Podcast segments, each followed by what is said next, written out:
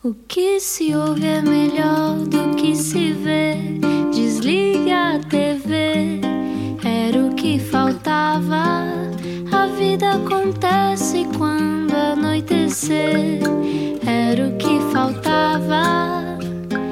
Juntos eu e você.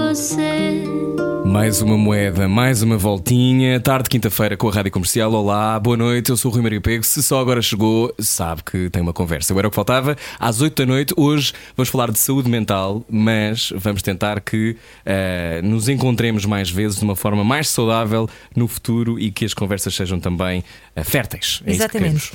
Eh, numa altura em que, de resto, a autocontenção também nos castra de alguma maneira, não é? Mas vamos saber isso tudo com o nosso convidado de hoje e sempre que se sentir sozinho, já agora, não se esqueça que uh, o Era o que Faltava está cá de segunda a sexta-feira. Há conversas para ouvir no nosso site, há mais de 300, portanto, tem sempre alguém uh, a falar-lhe ao ouvido. Sim, alguém que hoje fala ao ouvido e é psicólogo, precisamos todos. Uhum.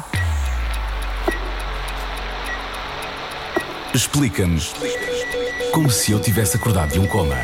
Já ninguém pode ouvir falar na pandemia, é verdade, mas de uma forma distorcida, a pandemia ajudou a colocar a saúde mental na ordem do dia. Diz o nosso convidado de hoje que saúde mental não é apenas a ausência de doença mental, mas também a capacidade das pessoas sentirem bem-estar e de terem capacidade para cumprir os seus objetivos e propósitos de vida. Tiago Pereira é coordenador do Gabinete de Crise Covid-19 da Ordem dos Psicólogos Portugueses, que já produziu centenas de materiais desde que o bicho apareceu, nomeadamente o Serviço de Aconselhamento Psicológico da linha SNS 24 808 24 24 24 808 24 24 24. Em Portugal há dois psicólogos e meio para cada 100 mil habitantes nos centros de saúde.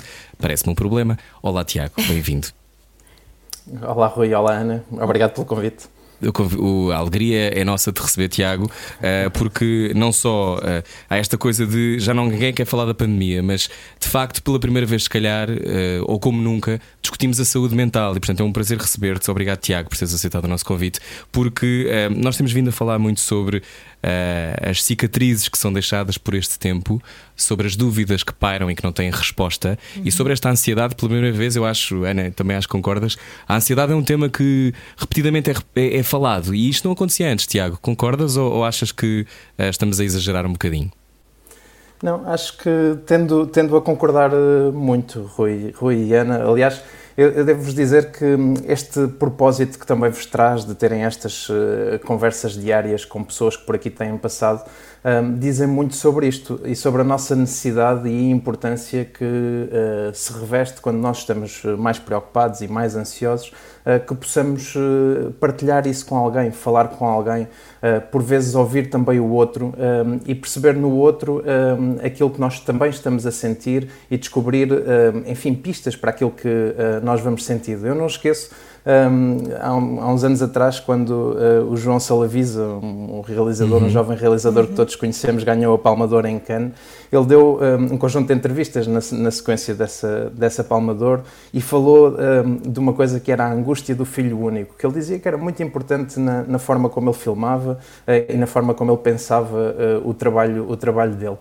e eu, naquela conversa em que o ouvi dizer isto, percebi que de facto também, de certa forma, tinha essa sensação, uma sensação de um filho único uh, que não tem com quem partilhar o envelhecimento dos pais e nós vamos uh, percebendo algumas das preocupações e de algumas das ansiedades que vamos tendo também naquilo que vamos ouvindo dos outros. E, portanto, este vosso contributo é importante. E falar-se hoje da ansiedade como se fala, falar-se hoje das preocupações que nós temos, uh, deste cansaço que nós temos ehm, de termos pouco controle sobre a nossa vida, de termos que estar hipervigilantes, uh, de termos que ter os nossos, uh, enfim, comportamentos, as nossas decisões muito tolhidas pelo que a pandemia nos implica em termos de, do que são os comportamentos de segurança que devemos adotar, faz com que nós ainda tenhamos mais necessidade de reforçar e de intencionalizar estes momentos uh, em que conversamos, em que partilhamos e em que falamos uh, não apenas de ansiedade, mas de todas estas questões. E que é isso que nos humaniza também. Mas uhum. muitas vezes o bem-estar fica muito atrás da lógica da produtividade.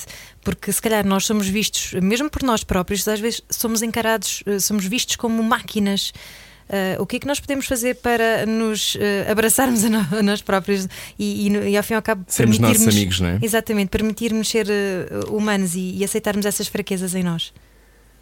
Bom, eu, eu, diria que antes de mais é aceitarmos que eh, de facto não, não existe produtividade sem bem-estar. Eu creio que eh, se há alguma coisa que também a pandemia trouxe, eu não gosto muito desta dialética das coisas boas com as coisas hum. menos boas, mas a verdade é que traz alguma saliência para, para, para a importância que a saúde psicológica e o bem-estar, essa tal capacidade que nós temos de nos sentir bem, tem em termos de impacto de, da nossa capacidade de nos relacionarmos connosco e com os outros, de sermos criativos, de sermos produtivos, de resolvermos problemas, de não errarmos ou de errarmos menos uh, e de aprendermos com esses erros. E, portanto, eu creio que essa separação tenderá até, de certa forma, a esbater-se um pouco, ou seja, acho e assisto a, a, algum aceleramento que a pandemia também trouxe, um, enfim, da importância, vocês diziam isso na entrada, de, uh, de, nós nos afastarmos desta ideia de que a saúde mental é apenas nós não estarmos deprimidos ou é uhum. apenas nós não termos uma determinada, uma determinada perturbação, porque é muito mais do que isso. A saúde mental é uma, é uma capacidade de nós nos cumprirmos ao longo da nossa vida e, portanto, cumprirmos objetivos, termos essa capacidade e, essa,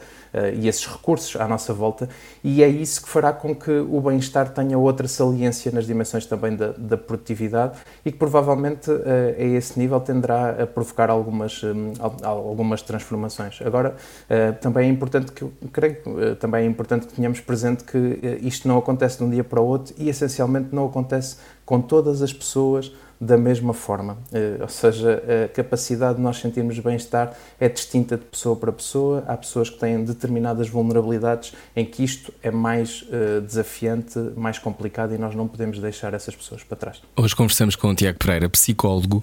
Um, temos todos abecedários diferentes não é? para enfrentar o mundo e uh, temos linguagens muitas vezes de amor diferentes, temos umas maneiras diferentes de encarar os nossos desafios.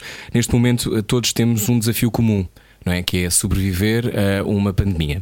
Mas quem liga agora à rádio tem, obviamente, níveis diferentes de privilégio. Uh, houve pessoas que ficaram sem trabalho durante a pandemia, houve pessoas que a sua vida, do ponto de vista financeiro, se manteve inalterada, há pessoas que todos os géneros, de todas as horas. Qual é que achas que é o maior desafio, Tiago, que tens encontrado? Porque tu és coordenador do Gabinete de Crise Covid-19 da Ordem dos Psicólogos Portugueses. Já falaremos sobre uh, a, importância da, da psicologia, a importância do vosso contributo, mas o que é que tens sentido que é o desafio que é comum, que é igual a todos? Bom, eu, eu, creio que o desafio que é igual a todos é, é a forma como um, esta pandemia, de certa forma, também vem uh, desmascarar algumas das iniquidades que, que, que já existiam. Ou uhum. seja, uh, como vem agravar aquilo que são as vulnerabilidades prévias que algumas pessoas já tinham e como tem um impacto, ou seja, apesar de poder, uh, de certa forma, contagiar todos, do ponto de vista do impacto, o impacto é muito distinto em grupos de pessoas distintas. E se nós partimos para uma, para uma pandemia, enfim, eh, que era algo, de certa forma, mesmo do ponto de vista da ciência, muito distinto de tudo o que nós tínhamos vivido nas últimas, nas últimas décadas, porque nunca tínhamos tido um nível de recolhimento e de dever de recolhimento obrigatório tão global durante tanto tempo. De certa forma, já havia alguns indicadores que apontavam que, para uma situação em que, muito provavelmente, as pessoas que já tinham algum tipo de problemas de saúde psicológica poderiam vê-los agravados e pessoas que tinham determinadas vulnerabilidades estariam mais expostas. E estas pessoas, isto foi-se de certa forma a comprovar. Falamos das pessoas que estiveram mais na primeira linha, os profissionais de saúde, as pessoas que trabalham em, em instituições de, enfim, com pessoas mais velhas, as pessoas que tiveram perdas eh, eh, e que viveram processos de uhum. luto uhum. nesta fase, as pessoas que tinham mais precariedade e mais exclusão. Eh, quer fosse precariedade laboral, quer fosse exclusão mais social, como a população sem abrigo e outras, Sim. mas até grupos, às vezes, que talvez pudessem ser menos esperados, como os jovens uh, do ensino superior, que foram uma, uma, população particularmente impactada pela pandemia que nós vivemos, numa uhum. alteração uhum. de rotinas e numa quebra do que era o percurso, ou mesmo o grupo populacional das mulheres, que tem um conjunto de fatores que, a, que as predispõe uh, mais a esta situação e também a estarem mais na primeira linha e, portanto, que foram mais, mais impactadas. E, de certa forma, a, a pandemia também foi reveladora destas, destas iniquidades e da necessidade que nós temos de procurar garantir que as pessoas uh, desenvolvem quer competências e têm acesso a recursos que lhes permitam lidar com estes acontecimentos de vida, porque uh, a pandemia é um, foi um muito significativo, como o Rui dizia, foi um muito global, que pôs toda a gente, de certa forma, em pé de igualdade em, em alguns aspectos, uhum. mas nós uh, enfrentaremos no futuro gra gravíssimas crises societais, nomeadamente as questões da crise climática, as crises migratórias, as crises demográficas, enfim, até a concepção de bem-estar, que nos implicarão adaptações sucessivas e, portanto, nós deveríamos estar todos a, procurar criar uma, uma sociedade que fosse mais resiliente uh, uhum. do nível individual, mas também no nível mais coletivo. Aquela ideia de que estamos todos no mesmo barco, mas mais ou menos. Tiago, eu pergunto, falaste de um tema muito importante para mim e eu acho que para muitas pessoas que, que viram isto acontecer de perto, que foi o luto, não é? De repente, muitas pessoas tiveram que fazer o luto de pessoas de quem não se puderam despedir. Isto aconteceu sobretudo na fase mais crítica da pandemia, não é? Da fase mais crítica um, das mortes que eram mais constantes, não é? Não quer dizer que não continuem a existir e não continuemos em alerta, mas uh, de repente não nos despedirmos das pessoas que amamos e que amamos. Um, como é que isto se resolve, no fundo, em nós? Bom, não há, não há essencialmente uma resposta porque não se resolve exatamente da mesma forma para todas as pessoas. Uhum. Agora, é, o, o, ritual associado, ou seja, é, os comportamentos que nos dão de facto alguma previsibilidade e algum controle numa situação muito difícil são, são muito importantes.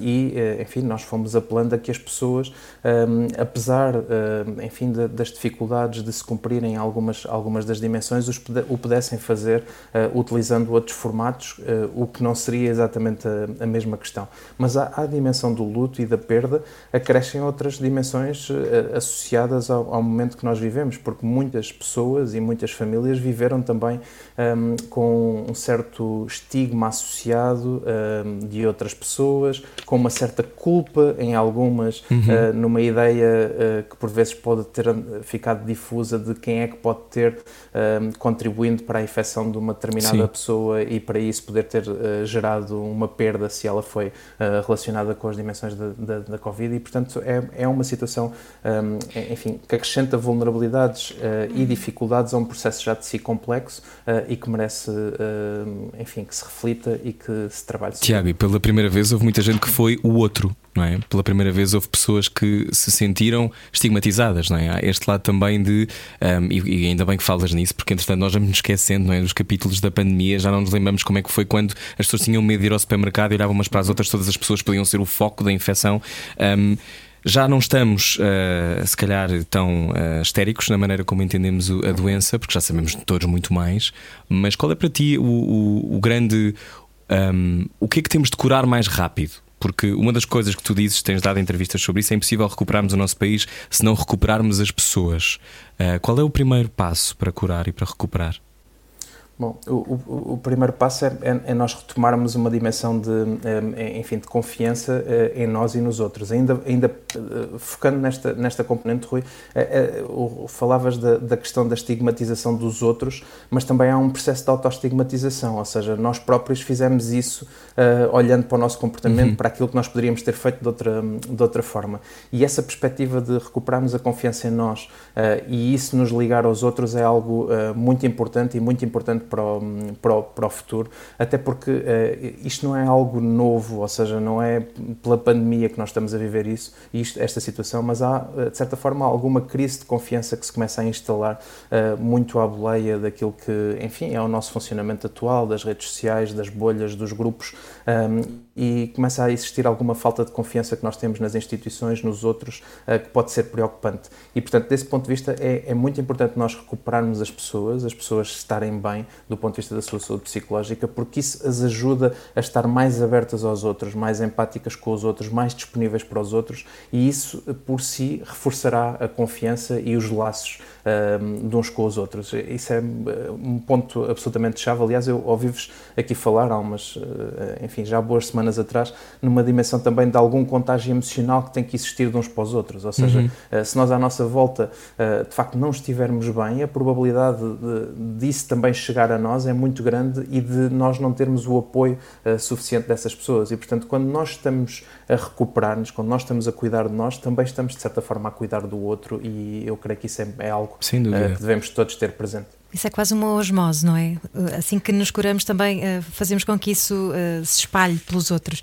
Há pouco falaste em sermos, estamos mais vigilantes, bloqueamos de alguma maneira momentos de espontaneidade e eu queria saber o que é que isso significa, por exemplo, para os nossos jovens. Achas que lhes está a ser roubada alguma parte dessa espontaneidade da juventude? E aqui há uns tempos, claro que uh, houve imensos casos de jovens que estavam a, a fugir festas às regras e festas underground e, e etc.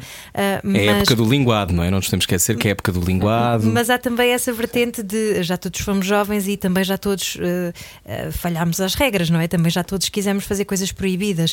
Uh, em que medida é que se consegue ter um equilíbrio entre as duas coisas?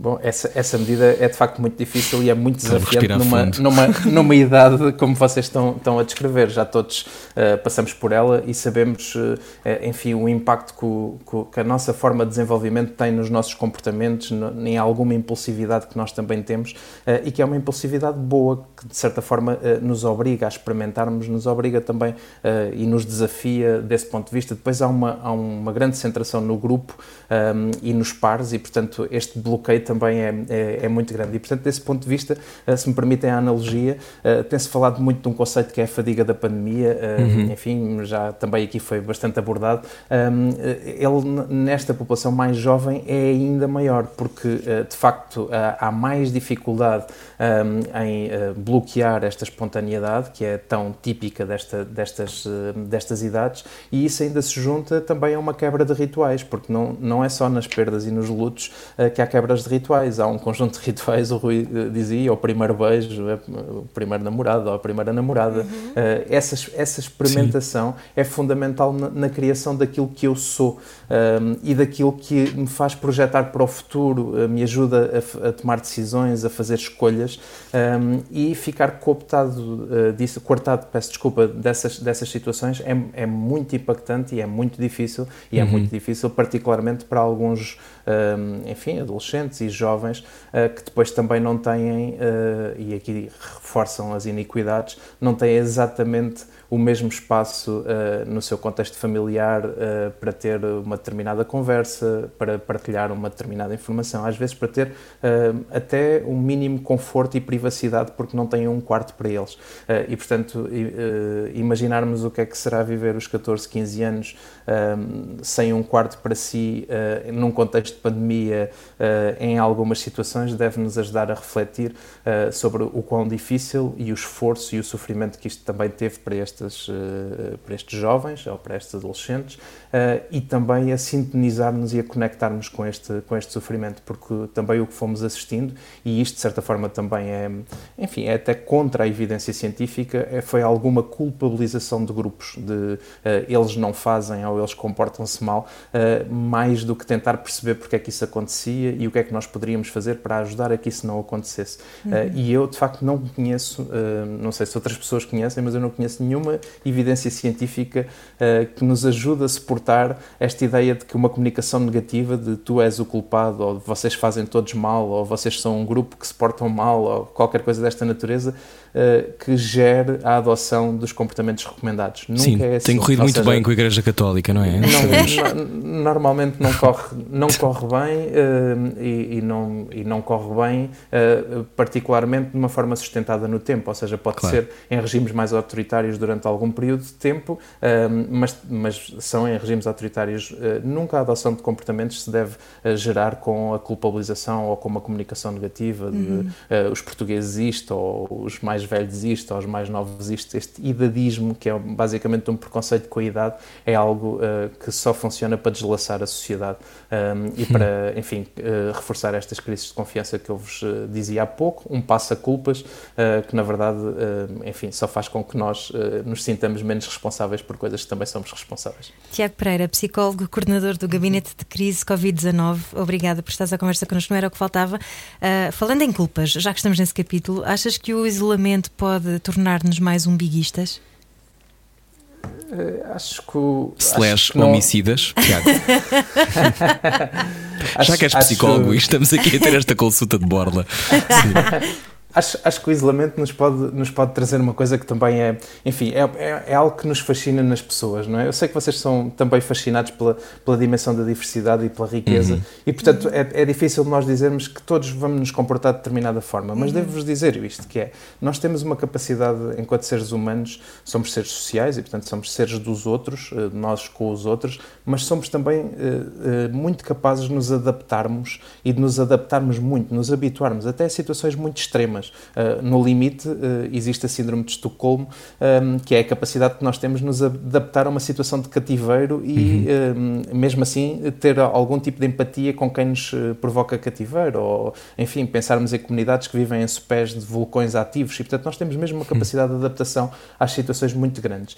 E, desse ponto de vista, isso pode ser um dos perigos, é que um, o isolamento, ou esse isolamento que a Ana falava, pode nos causar um hábito. E nós podemos nos adaptar a esse isolamento. Uh, e temos mesmo que intencionalizar de certa forma uhum. o, contrariar isto porque eh, em algumas pessoas esse isolamento pode, eh, enfim, pode ser confortável, pode não nos expor tanto a determinadas dificuldades que nós tínhamos uhum. e isso pode de facto, pode de facto acontecer com riscos depois para a saúde psicológica dessas pessoas e portanto nós temos que intencionalizar o, o, o contacto. Uhum. Agora, eu diria que, enfim, uma grande percentagem de nós está cansado desta, desta forma, está ansioso por poder estar e abraçar eh, outras pessoas, por poder retomar alguns uhum. rituais eh, mais sociais e é também isso que nós temos, eh, de certa forma, assistido. Sem dúvida, e sabes que agora falavas desta, deste encontro de como há muitos de nós que uh, também se adaptam ao isolamento e à solidão, ou, ou, estar, ou estar em casa sozinhos, pelo menos. Por exemplo, eu falo, dou a minha experiência, que é há pouco tempo, uh, agora que as planas estão abertas, já jantei com amigos, com as devidas distâncias e a pensar tudo com imenso cuidado e tínhamos sido testados, essas coisas todas, e eu não me sabia comportar. Porque não parava da linguagem, não. Porque, é, porque, não, porque há uma, uma sensação de total. E muitas pessoas devem estar a atravessar isto e a pensar nisto quando estão agora no carro, que é. Vez, agora encontramos mais, obviamente que com todas as medidas de segurança, e reitero, temos mesmo que o fazer, mas há nove. De repente estamos no supermercado com mais pessoas, de repente estamos na rua e cruzamos com mais pessoas, de repente estamos na fila para comprar um pão e estão mais pessoas à nossa volta. E parece que algumas técnicas e maneiras de estar socialmente nos derraparam dos dedos. Eu já não me sei comportar. E fico ansioso, às vezes, quando vejo mais do que cinco pessoas juntas. Um, eu, entretanto, já estou um bocadinho melhor, porque a rádio já começa a ter mais gente, mas isto que eu estou a relatar é uma coisa que deve estar a ser mimetizada por muitas pessoas que estão a vir agora no carro uhum. e, e de certeza que que devem ligar para a Saúde 24, uh, SNS 24, com algumas dúvidas desta natureza, Tiago. Como é, como é que também podemos fazer frente a, a, às nossas próprias tendências de arranjar uma carapaça e de ficarmos ansiosos? Olha, Rui, antes de mais, fazendo aquilo que tu estás a fazer, que é muito importante, que é nós podermos, eh, enfim, partilhar isto que nós estamos a sentir, eh, porque isso ajuda-nos a perceber desde logo que isto não é um sentimento único, ou seja, não, não és só tu, Rui, que sentes isso. Obrigado, eh, Tiago. Muitas pessoas o sentem e é importante para as pessoas poderem ouvir, ouvir isto. E este, estes rituais que nós tínhamos, e de certa forma que se foram alterando, eu não, não quero fazer aqui profecias porque não gosto de, de fazer profecias, mas, mas a verdade é que uh, paulatinamente nós vamos recuperar isso, ou seja, nós vamos redescobrir uh, o prazer que tínhamos em algumas das, das coisas um, e este redescobrir pode ser uh, muito bom. Um, enfim, todos nós sentimos que há coisas que já fizemos e que se calhar gostávamos não ter feito para as poder fazer a primeira vez.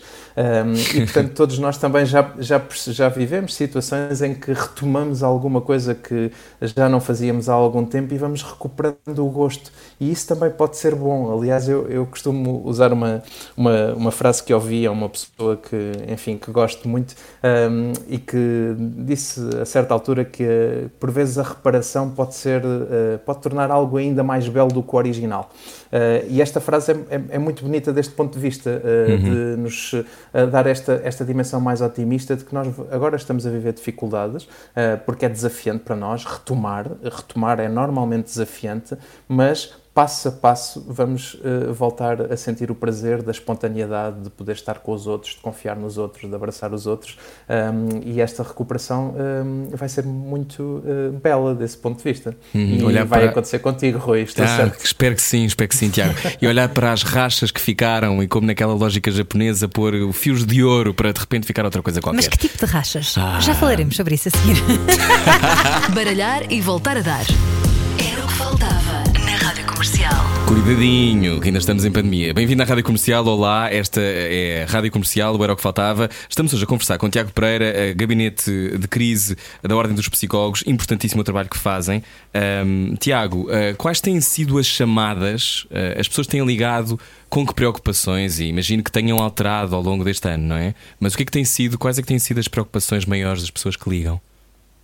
Uh, Rui, quando dizes que ligam para, para o serviço de aconselhamento psicológico da linha SNS sim. 24, é isso que dizes? Exato. Uh, sim. Dar só uma, só, só, uma nota rápida de contextualização, eu vou já lá a esse ponto, que é nós, de facto, a Ordem dos Psicólogos participou uh, naquilo ah, okay. que foi a criação da resposta, da resposta inicial, apoiando na criação de, dos algoritmos, enfim, de, de, avaliação e de resposta e também na formação e na supervisão dos psicólogos, mas desde sensivelmente de agosto, a linha, o serviço está a decorrer uh, por si, uh, inserido na, na, linha SNS 24, aliás, okay. vai estar uh, durante os próximos três anos e a Ordem neste momento já não está, já não está envolvida. Em todo caso, enquanto isso aconteceu, de facto, as, as pessoas, os grupos populacionais que mais ligaram eram grupos, como eu disse há pouco, de estudantes de ensino superior, que é esse grupo populacional, e grupos de pessoas mais desempregadas e pessoas com a viver situações de ansiedade e de grande preocupação relativamente àquilo que era o seu momento atual atual, mas também projetando-se no futuro. Uh, e isto liga a esta, a esta perspectiva de que, de facto, a pandemia que vivemos, que nos altera, uh, enfim, muito daquilo que é o nosso comportamento, também tem ela uh, associada a alguma dimensão de crise socioeconómica que, por si, também é preocupante do ponto de vista de, das questões da, da, saúde psicológica e da saúde mental e que também devemos acautelar. Estavas a falar sobre a importância de partilharmos aquilo que nos vai na alma. Quando nós falamos sobre as coisas, elas perdem o peso que ocupavam dentro da nossa cabeça? Eh, podem não perder o peso que ocupavam dentro da nossa cabeça, mas permitem-nos, eh, quando falamos sobre elas, pensá-las uh, e olhar para elas até de certa forma com um certo distanciamento ao partilhá-las e permite-nos uh, de facto receber também feedback sobre elas das pessoas com quem nós estamos, uh, nós estamos a, a, conversar. E portanto, desse ponto de vista, de facto, esta, esta expressão é uma expressão mesmo verdadeira. Falar ajuda.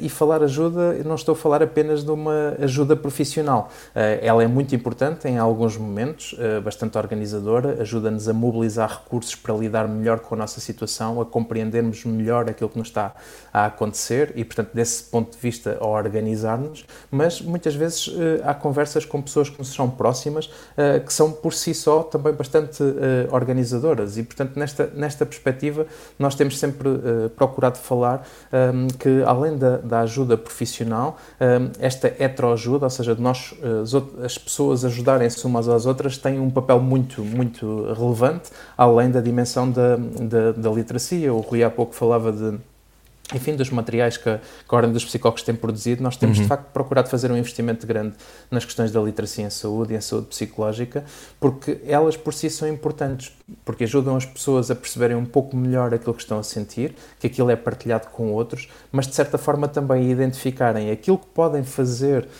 um, ao nível do autocuidado para se poderem ajudar, e há coisas que podem ser feitas, nem tudo é resolvido assim, mas há coisas que podem ser feitas, e essencialmente conseguir distinguir aquilo que são situações, vá lá, eh, que são esperadas em determinada situação, de outras que já não são esperadas e que essas, eh, enfim, devem servir de sinal de alerta para se procurar ajuda. Uhum. Se isto acontecer e se isto acontecer cedo, Uh, uh, o prognóstico, de certa forma, ou seja, a resposta que venha, uh, é muito mais eficaz. E é muito mais eficaz porque é mais fácil de obter resultados e porque vai ser muito menos geradora do sofrimento associado ao, ao prolongamento do problema. E é isso um pouco que a literacia também procura um, uh, prevenir. Estavas a falar de cuidarmos mais de nós, de autocuidado. Uhum. Como é que isso se faz? Bom, faz-se uh, de muitas formas, Ana, mas de formas diferentes de pessoa para, para pessoa. Certamente que aquilo que são uh, atividades uh, de autocuidado que tu, Ana, possas fazer são eventualmente diferentes daquelas que eu poderei fazer, mas uhum. a capacidade de nós, ao longo do nosso dia, ao longo da nossa semana, termos uma conciliação daquilo que é a nossa vida profissional com aspectos da nossa vida pessoal que são para nós relevantes, a capacidade que nós temos de fazer exercício físico físico, seja ele mais intenso ou menos intenso, de ter, eh, enfim, bons hábitos de sono, eh, ter uma alimentação equilibrada, ver um bom filme ou ler um bom livro, eh, quem gostar de o fazer, é algo absolutamente essencial uhum. nos momentos que nós, que nós vivemos. Agora, queria deixar esta nota: não é por si só a solução para todos os problemas. Aliás, o próprio autocuidado é desigual um, porque um, a capacidade que eu tenho de poder ter atividades de autocuidado é muito diferente da capacidade que outra pessoa eventualmente terá Sim. quando tem pessoas a cargo ou quando claro. é cuidadora. E há um risco aqui muito grande de nós de certa forma, um, quase que um, eh, acrescentarmos sofrimento onde já existe sofrimento. E vou, vou, explicar isto: é nós dizermos a uma pessoa que já está em sofrimento, uh, tu estás assim porque não és capaz de cuidar de ti. Ah, e esta responsabilização individual é, é, muito, muito perigosa porque é duplamente penalizadora para a pessoa que de facto não consegue porque não tem condições para isso, ou porque não tem a capacidade para isso, ou porque não tem a oportunidade para isso, uhum. uh, e ainda está a ser responsabilizada por essa situação. Sim. Sim, uhum. culpabilizada por não ter os instrumentos, não é? Quase. Um... E que toca também um bocadinho Sim. naquela questão do positivismo tóxico, não é? Daquela coisa do uh, está tudo bem, pensa pensamentos pensa positivos. Positivo, que, que, às vezes Sem também é, é, impossível alguém que esteja uh, a sentir-se muito mal, é impossível de repente ela uh, automaticamente dizer um a si clique. própria, não é? sim, está tudo bem. Sem dúvida. Aliás, e é, boa, e é boa a expressão do, do positivismo tóxico, porque porque de facto há, há, alguma, e separando aqui, há alguma evidência científica que demonstra que nós, por exemplo, no, quando chegamos a um final do dia, conseguirmos evocar duas, três coisas que foram boas no nosso dia e as podermos, eh, de certa forma, celebrar ou partilhar com quem está próximo de nós ou com outras pessoas, é de facto importante para nós. Porquê? Porque, de certa forma, nós identificarmos coisas boas nos reforça uma sensação de controle. Algumas coisas que nós conseguimos controlar no nosso dia e que correram bem. E a, e a, a partilha, a celebração, uh, reforça-nos o sentimento de pertença, de nós nos uhum. ligarmos aos outros. E, portanto, isto é uma coisa. Outra coisa é nós uh, termos que ter uma ideia que sempre tudo vai correr bem e que uh, isso vai resolver todos os nossos problemas, porque isso, de facto, é essa dimensão mais, mais tóxica e que é muito pouco visível nas situações de problema problemas, porque na verdade, normalmente quem tem um problema de saúde psicológica, normalmente, não estou a falar aqui, não há 100%, como vocês sabem, mas está muito uh, entalada ou entalado entre duas sensações: é olhar para o passado com culpa, uhum. o que é que eu fiz mal. Uh, porque é que isto me aconteceu a mim, porque é que a pessoa que está ao meu lado, que até tem condições piores, não se sentiste desta forma e eu estou assim. Uh, e portanto, olhar para trás com culpa e olhar para a frente com ansiedade, que é como é que eu vou sair disto? Isto só vai piorar, uh, nunca vou conseguir ultrapassar esta situação. E, portanto, normalmente a pessoa está aqui uhum. entalada nestas duas sensações fortíssimas e a, a positividade, uh, de facto, pode ser bastante tóxica desse ponto de Sim. vista, como compreenda. E quando estamos a, hoje estamos a conversar com o Tiago Pereira, psicólogo, e depois usa uma, aquela lente depois de procurar fora da confirmation bias, não é? que é olhar uhum. à volta e ver como é que isto reforça a minha leitura da realidade. E quando uhum. o mundo está estagnado e não sabemos para onde onde é que vamos, a incerteza que é neste momento um, eh, não só é, também pode ser mortífera, não é? Como sabemos, há pessoas que não aguentam e, e tiram a própria vida, mas há uh, outras questões, não é? Porque esta incerteza vai a tudo, vai ao mercado económico, vai ao que se passa nas vidas das pessoas, uh, se as empresas vão ter capacidade para se financiar, se vamos ter trabalho, ou seja, a incerteza que neste momento agora eu estou a adicionar mais uma camada às pessoas que estão dentro do carro, um, é, uma, é uma coisa que escapa ao nosso controle. E há pouco falavas do controlo. É possível ter uma dimensão de controlo. É, esta, esta um, pandemia e este contexto não nos vem ensinar também que, se calhar, o controlo não existe? Tiago? Eh, vem-nos ensinar que, que nós de facto eh, estamos a viver num mundo, eh, aliás, até há uma expressão inglesa, um anacrónimo que é o VUCA, estamos a viver num, num mundo que é cada vez mais volátil, mais incerto, mais complexo e mais ambíguo. É a expressão que, que se uhum. traz. Tudo é muito rápido, de facto, nós estamos muito mais expostos a determinados desafios, tudo é muito mais complexo e depois existe aquilo que tu dizias muito bem, Rui, que é há uma heurística de disponibilidade, ou seja, nós temos à nossa volta toda a informação que nós quisermos, que nos confirma, por esse tal enviesamento de confirmação de que falavas, tudo aquilo que nós uhum. quisermos. Uhum. Ou seja, uh, neste momento há terraplanistas que têm a informação disponível para confirmarem a sua ideia de que a Terra é uhum. é plana. E, portanto, se há terraplanistas, também será muito fácil nós acharmos que estamos a caminhar para o fim do mundo, uh, se uhum. for essa a nossa leitura, ou para termos uma visão mais pessimista. Uh, e de facto isto confronta-se com mais literacia também do ponto de vista da, da, ciência e algum otimismo que nós devemos ter olhando para aquilo que também é a nossa, a nossa, a nossa história, para aquilo que nós fomos capazes e mesmo no contexto da pandemia, numa pandemia com tanto sofrimento à nossa volta, todos Sim. nós com certeza conhecemos pessoas cujas vidas enfim, desmoronaram, que estão uhum. a passar um mau bocado, mas mesmo assim há um reforço da ciência que já responde com uma vacina, há um reforço, há, de certa forma alguma ligação comunitária, alguma resposta que existiu, há este ganho, enfim, das pessoas estarem mais centradas nas questões da saúde mental. Provavelmente isto também trará aspectos para aquilo que é uma vivência do bem-estar para o, para o futuro e, portanto, eu, eu, creio que também há razões para nós sermos.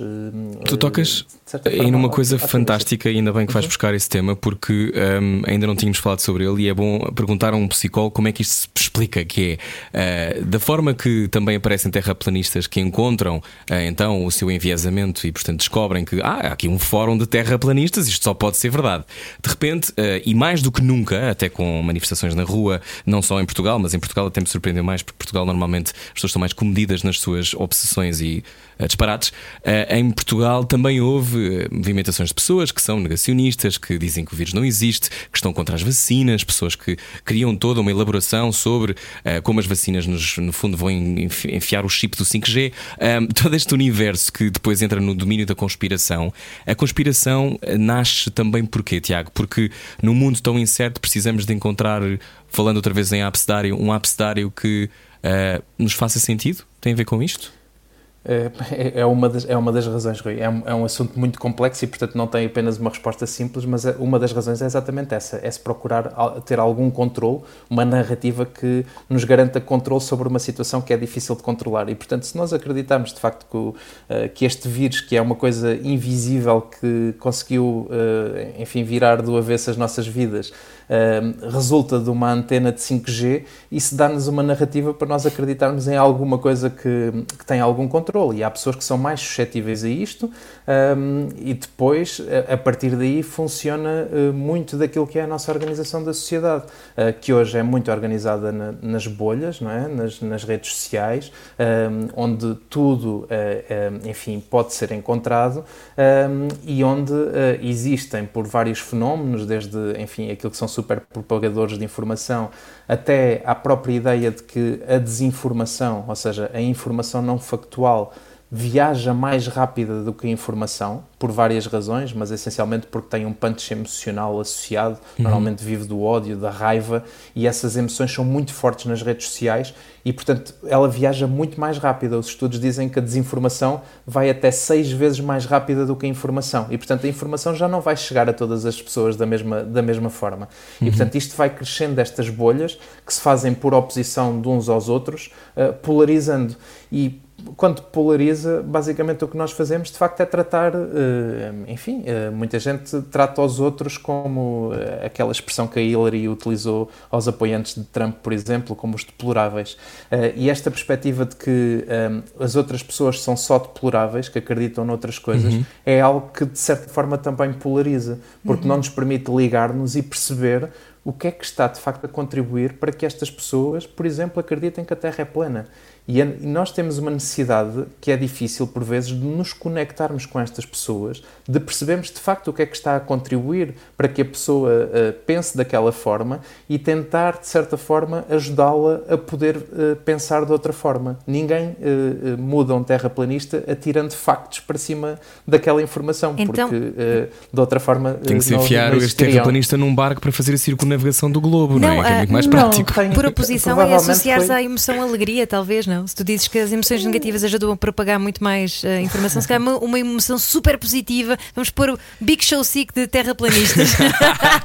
não, não, é, não, é, não é tão rápida Ana, desse ponto de vista. Não temos, muitas vezes o que temos que perceber é que pro- provavelmente a- a- a- aquilo, aquela crença que as pessoas têm já é iden- identitária para elas. Pois. Ou seja, mesmo uh, no limite que as pessoas possam duvidar dela, aquilo é tão importante para a forma como elas se veem, para as relações que estabelecem, para aquilo que iria mudar a sua vida se agora, uh, enfim, passasse para o outro lado, que é um bocadinho assim que as pessoas pensam, que uh, isso não acontece. E isso não acontecendo, uh, basicamente só se vai reforçar aquela, aquela, aquela, aquela perspectiva. Então, aquilo que estás a dizer é a nossa total negação também dos negacionistas não ajuda ninguém. Nós temos que arranjar maneira de conversarmos uns com os outros. Mas isso é, É- muito é complexo, não é? Porque quando tens pessoas a dizer que as vacinas não funcionam eh, e a fazer campanha ativamente, e em Portugal nem é um caso particularmente eh, gritante nisso, mas há países onde há lobbies neste momento que estão contra e que fazem todas umas grandes escandaleiras ehm, em cima do que, do que se está a passar. É difícil chegar a esse sítio de, de empatia. É uma coisa exclusiva dos psicólogos, Tiago. Como é que conseguimos recrutar Não, esse, esse sítio é. em nós? Não é mesmo, Rui, não pode ser uma coisa exclusiva dos, dos psicólogos, porque tu assinalas eh, e, e- e tens muita razão, mas, mas deixa-me dar-te só esta nota, que é, eh, na verdade, é muito mais fácil quando isto se previne, e isto é, eh, pode-se prevenir, ou seja, nós só estamos a falar de situações em que as pessoas já estão nestes campos, e nós eh, hoje temos mais compreensão de como é que nós chegamos aqui, ou seja, de como é que nós chegamos, vá lá, eh, a não acreditar nas vacinas e o que é que pode ser feito antes para não deixar que eh, a pessoa chegue a esse, eh, a esse ponto. E esse é um, um aspecto importante. E depois não tratarmos tudo da mesma forma, porque, eh, eh, por exemplo, tu dizias, e bem também, que em Portugal não há um problema grave eh, com a questão, o conceito até é a hesitação da vacinação, que em 2019, ou seja, pré-Covid-19, eh, já era apontado pela OMS como uma das, um dos 10 maiores perigos da saúde pública global, a par do HIV, de, de dengue, de, enfim, da poluição do ar, já era a hesitação da vacinação, que tem lá de facto a confiança. Mas é importante que se diga que eh, há hesitação da vacinação desde pessoas que são anti-vacinas até pessoas que são ultra pelas vacinas, mas pelo meio há pessoas que têm dúvidas que são eh, válidas eh, e devem ser validadas sobre as vacinas, sobre o impacto que pode ter, uma experiência que tiveram em alguém na família que teve, enfim, uma, contra, uma, uma reação adversa mais significativa. E nós temos mesmo que comunicar com estas pessoas, validar as dúvidas que têm tentar desfazer as dúvidas, dizendo que, enfim, a ciência existe e a, própria ciência hum, responde a essas dúvidas exatamente para, as- para, para elas ganharem confiança nas vacinas. Se nós nos desligarmos destes grupos, vamos estar cada vez mais a polarizar eh, e a afastar-nos mais e, de certa forma, a reforçar que depois esses grupos também ganhem espaço hum, e, pela identidade, juntem outras pessoas, hum, e- enfim, polarizando O fosso eh, abre, a não é? sociedade. O fosso abre, é isso mesmo. Hoje conversamos com Tiago Pereira, psicólogo. A seguir, falamos sobre psicólogos e portugueses. Como é que isso vai? Baralhar e voltar a dar. Era o que faltava na Rádio Comercial. Seja bem-vindo a casa, esta é a sua casa, a Rádio Comercial. Bem-vindo ao Era o que Faltava. Eu sou o Rui Maria Pego. Olá, eu sou Ana Martins. Hoje conversamos com Tiago Pereira, é coordenador do Gabinete de Crise Covid-19 da Ordem dos Psicólogos Portugueses. Em Portugal há dois psicólogos e meio, o que deve ser um bocado complicado para justificar aí na ordem, para cada 100 mil habitantes nos centros de saúde. Será a parte de cima, a parte de baixo de um psicólogo, não sabemos. Ah, como, é que, como é que isto se resolve, Tiago? Este, este número é muito baixo, não é? Sendo que, Tiago, deixa-me só saber se tu confirmas esta informação ou não. Portugal é o segundo país da Europa com maior prevalência de doenças psiquiátricas. Sim, eh, eh, depende exatamente dos estudos, mas é um dos países com, com, com maior prevalência de doenças psiquiátricas e, portanto, eu, eu eh, enfim, confirmo isso. Há vários fatores que o justificam.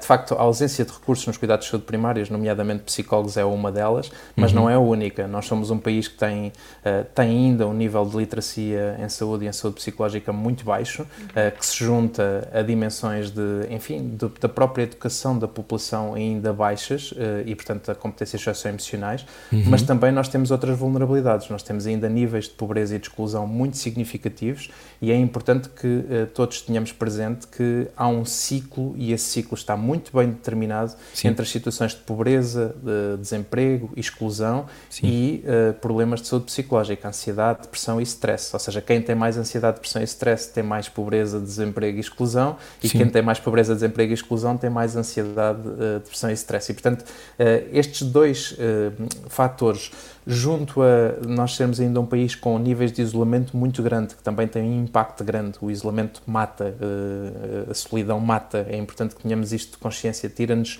anos de vida de qualidade e, portanto, uh, tem uhum. este, este impacto com as graves iniquidades que nós temos de acesso a serviços, ehm, porque, eh, enfim, nos, nos serviços públicos há muito poucos uh, serviços que respondam, geram este contexto que de facto faz com que nós sejamos um, um, dos países com mais prevalência. Como é que nós resolvemos?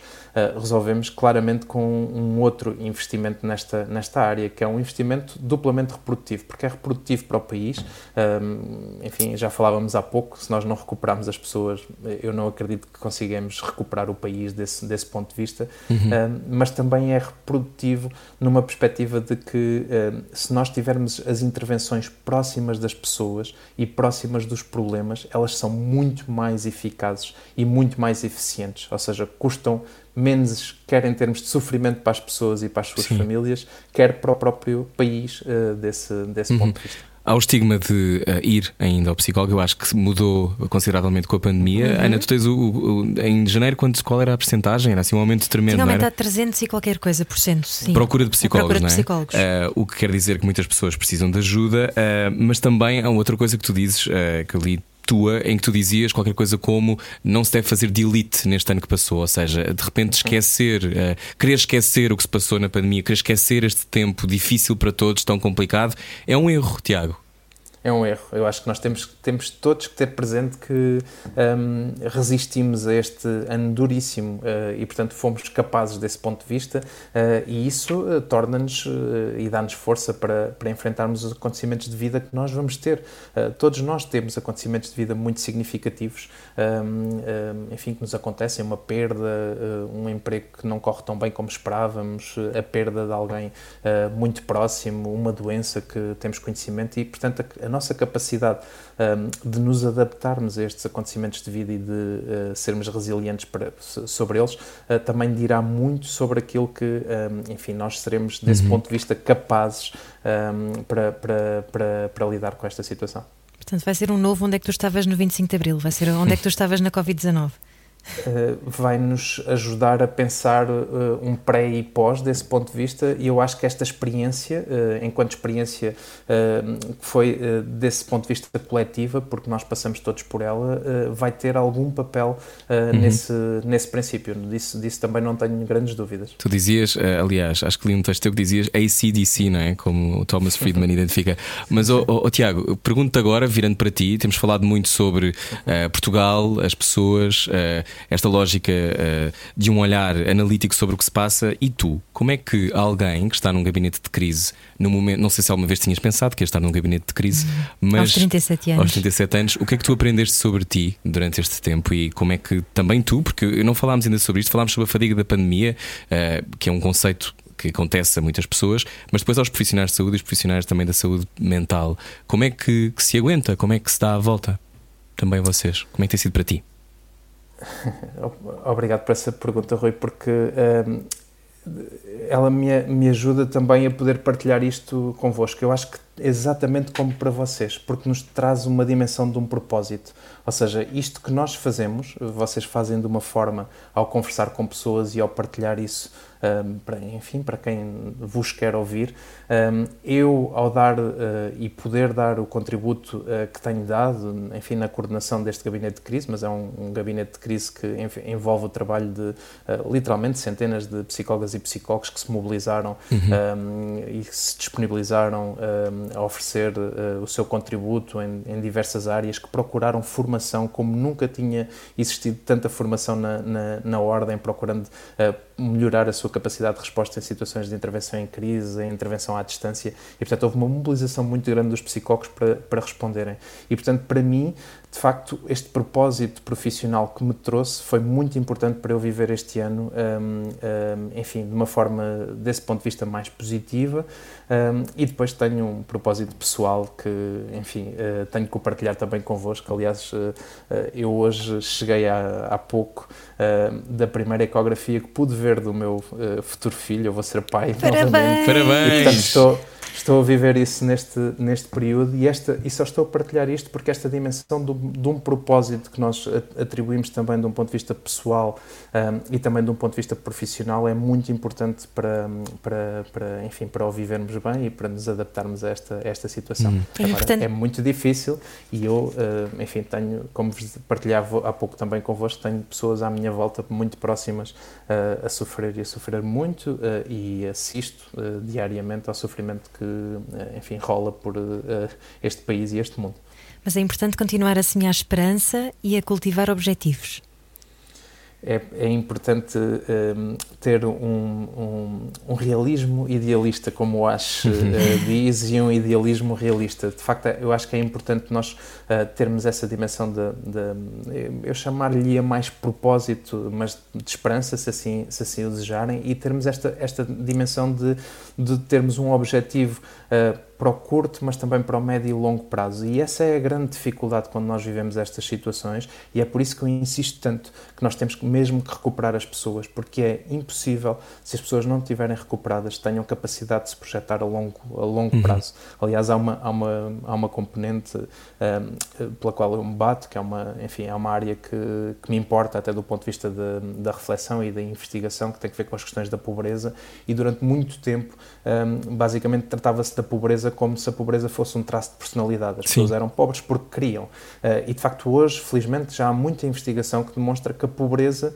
é, é acontece uh, muito uh, no sentido em que nos ocupa tudo. Ou seja, um, uma pessoa pobre que não consegue perspectivar aquilo que, enfim, está em, em, modo de sobrevivência, uhum. ocupa a sua largura de banda mental toda para resolver esse problema e tem muito mais dificuldades em planear a médio e longo prazo e, portanto, comete mais erros, enfim, comete tem, tem, tem uhum. outras falhas e é isso que o justifica e não um traço de, de, de personalidade. Sim. E portanto eu combato muito isto e digo muito que nós temos que uh, preparar as pessoas e recuperar as pessoas, torná-las mais resilientes para que possam projetar-se a médio e longo prazo e, e o é elevador, é para questões o elevador social e outras. Claro, o elevador social em Portugal também tem os botões um bocado avariados, né, como sabemos. Uh, o ciclo da, da pobreza, aliás, saiu há pouco tempo agora um, um novo relatório que imagino que tu conheças, mas uhum. que diz qualquer coisa do género, como um quinto das pessoas que trabalham estão em situação de pobreza em. Portugal.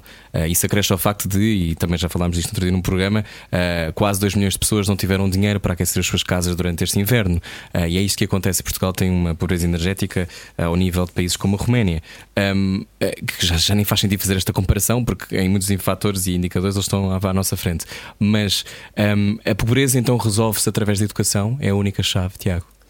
A, a, a educação é um papel, tem um papel muito, muito importante porque ela é transformadora desse ponto de vista, porque ela, a pobreza também se reproduz de geração para geração. É muito uhum. difícil nas gerações sair-se da pobreza e, portanto, também por educação. Mas eu saliento esta, esta parte que pode ser a parte mais contraintuitiva. A pobreza também se resolve com saúde psicológica. Se as pessoas forem mais capazes de serem mais resilientes às, às suas questões. Uhum e resolvê-las mais, podem provavelmente uh, ter maior capacidade de se projetar mais a longo prazo. E é por isso, por exemplo, eu insisto uh, que aquilo que é feito na área de, do desemprego ou do emprego em Portugal, um, em termos de capacitação para a dimensão do emprego, deveria ter muito mais em consideração aquilo que são competências socioemocionais das pessoas, porque as pessoas muitas vezes, de facto, não se conseguem perspectivar em novos empregos ou em recuperar um emprego uh, em determinado momento da sua vida. E esta dimensão da saúde psicológica é, é, é de facto muito importante.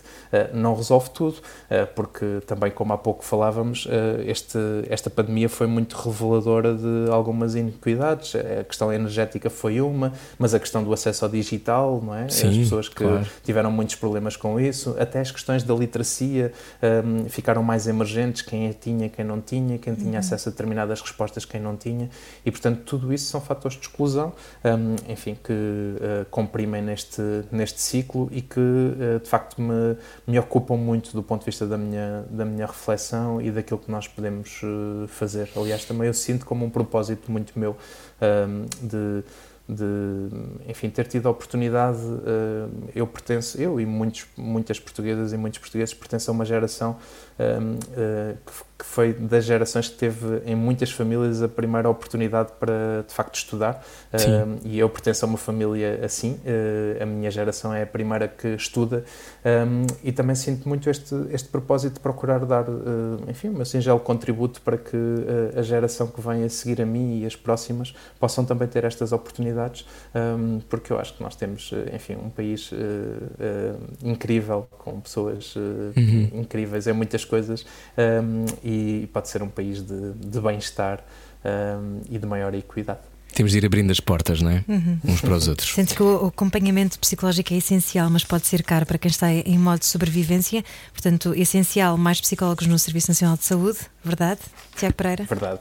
Verdade, e eles existem. O país fez um investimento muito grande, são hoje 24 mil os psicólogos que existem em Portugal, uh, num curso muito recente, e portanto uhum. eles existem, estão disponíveis, motivados, uh, capacitados um, para darem uma resposta, não apenas nos cuidados de saúde primários, onde são de facto muito importantes, mas nos contextos onde as pessoas uh, vivem, nas suas diversas fases de desenvolvimento, desde as equipas de intervenção precoce muito cedo, a trabalhar as competências parentais e as ligações e o impacto que isto tem no desenvolvimento das crianças muito pequenas, uhum. aos jardins de infância e escolas, uh, às universidades, onde é tão importante que uh, haja projetos relevantes nestas, nestas áreas, aos locais de trabalho, uh, apoiando nas questões da conciliação da vida pessoal com a vida profissional, apoiando na prevenção dos riscos psicossociais, até depois às comunidades e mais tarde aos espaços da promoção do envelhecimento ativo e saudável. Sim. E, portanto, mais psicologia e mais psicólogos mais próximos das pessoas e das políticas também. Eu gostava de chamar isto. As,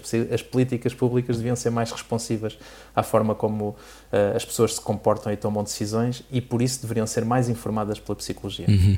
E agradeço-te e agradecemos-te, Tiago, porque eu acho que também ajuda a psicólogos que falam na rádio com enorme clareza. E acho uhum. que uh, muitas vezes ainda, imagino que pelo país fora haja quem tenha medo ou não perceba, ou ainda tenha aquela lógica do se vai ao psicólogo é maluco e há esta, estes, estes estigmas, estes preconceitos ainda existem e, e resistem cada vez menos, mas ainda existem. Obrigado por trazeres a palavra idadismo à rádio comercial. uh, ainda bem. Um dia conversaremos sobre isso. Tiago, muito obrigado. Gostámos muito de falar contigo hoje. Muito obrigado e parabéns pelo teu filho. Mais parabéns. obrigado, Ana. Obrigado, Rui. Aliás, por tudo o que tem feito ao longo deste, destes meses longos que já vivemos. Ah, muito Obrigada obrigado. a nós, Tiago. Tiago Pereira, coordenador do Gabinete de Crise Covid-19 da Ordem dos Psicólogos Portugueses. Se precisa de ajuda, ligue peça ajuda. SNS 24 808 24 24 24. É isso mesmo, estamos todos de mãos dadas, vamos a isso. É isso. A seguir, Ana Isabela Roja está de mãos dadas e também com música que não acaba. Uhum. É o Slowdown. Nós voltamos amanhã com mais uma conversa. Vamos receber Lúcia Lemos, cantora lírica, professora de voz, alguém que nos vai ensinar a usar a voz no Dia Mundial da Voz. Exatamente, amanhã é Dia Mundial da Voz. É isso mesmo. Beijinhos. Adeus. Boa viagem. Baralhar e voltar a dar.